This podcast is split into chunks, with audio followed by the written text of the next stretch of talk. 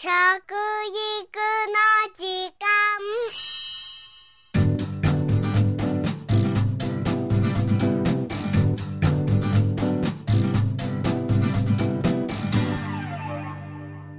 服部幸男です。食育の時間ポッドキャスト。最近はイクメンなんていう言葉も聞きますよね。イクメンつまり育児を積極的に楽しむ男性というわけですがね。皆さんの周りではいらっしゃいますか？食事の支度と言いますと女性がすることと思っている人は世の中にどのくらいいるんでしょうかね？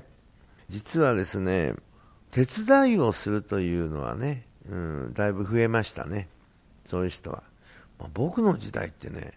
なかなかね、手伝わなかったんですね。うん、ですから、うん、奥様方からのね、評判は悪かったですね。ですけど、この頃の男性、優しいですからね、一生懸命ね、育児を手伝ってるという、そういうことはね、まあ、外国の方は昔からね、そういう家庭があったようですけど、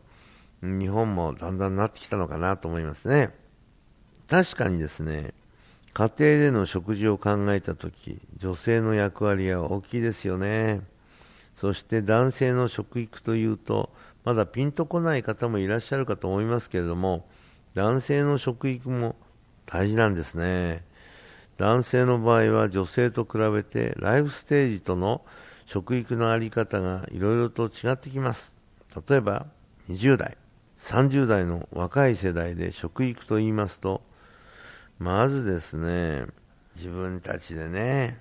食事を作ったりする人たちが結構いますでしょ地方から出てきてね、そして大学時代、自炊をやったりね、で自炊ができない人はね、外食したりするんですね。そのことでね、だいぶ体を壊しちゃった人もいるんですね。そしてその延長線上にですね、今、朝食を食べないね、20代、30代っていうのが一番多いんですね。これがね、年々多くなってきてるんですね。今ね、どのくらいかっていうとね、22、3%からね、32、3%までの幅があるんですけど、20代、30代の人が、実は朝食を食べないでそのまま会社に行っちゃってるんですね。これをすると、お昼までの間にですね、脳にエネルギーがいかない。要はブドウ糖がね、脳に行って初めて脳が動くんですけども、そのことによってですね、脳が動かないからね、もったいない時間を過ごしちゃうんですね。やっぱりね、きちっと食べましょうよということですね。そしてバランスが悪いからね、体にね、良くないですね。そして脂肪の多いものが割と多い、糖分の多いものが多い、それで糖尿病だとかね、心筋梗塞とか脳梗塞とか、ね、いわゆる、ね、メタボになって、そして生活習慣病になるという、そういう方向にどんどん向かうわけですから、や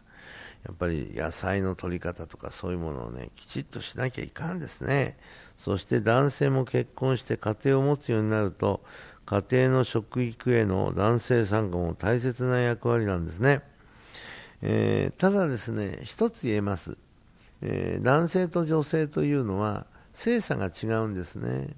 で男性も女性も人権という意味では平等でなきゃいけないんですけれども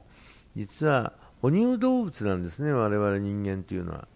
それで哺乳動物というのはねどういう役目をすべきかというとね子育てをするのは基本的には母親側がやるんです。そしてそれを手伝ってあげる役目、イクメンですね、要は。イクメンになるのは、まあ、できるだけね、かわいそうだなって、奥様がね、こんな負担いったら悪いなっていう時に手を添えたりね、買い物をしてあげたりね、え子供さんもちろん抱いてあげることも大事ですけれども、役割がちょっと違うかもしれません。その役割は分担しながらですね、やっぱり担っていくことが大事だと思いますね。何でもかんでもね、女性の代わりをやるというのはね、やっぱり仕事上、ね、差があるって言っても、今、女性も仕事をする時代になってきてますから、その場合は男性は女性の仕事していいと思いますけどね、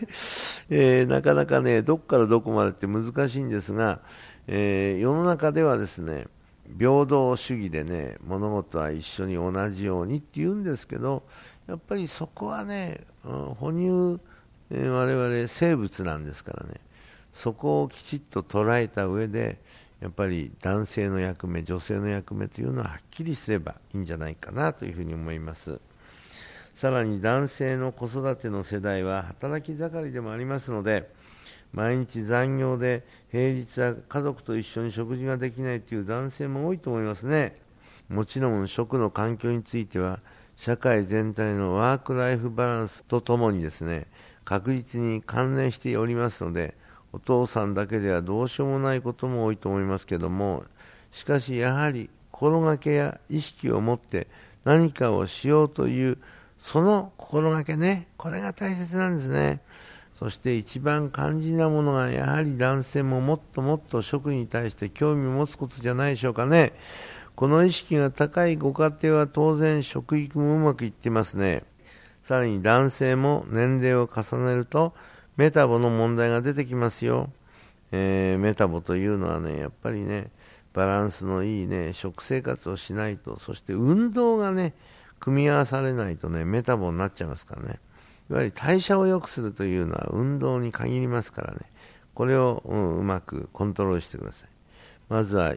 いい加減なですね、食べ方をやめて、ご自分の健康を守ることが、これをね、大切にしていこうじゃありませんかね。そして、基本的なことですけども、食育というと、子供だけのものと思っている方が未だに多いんですね。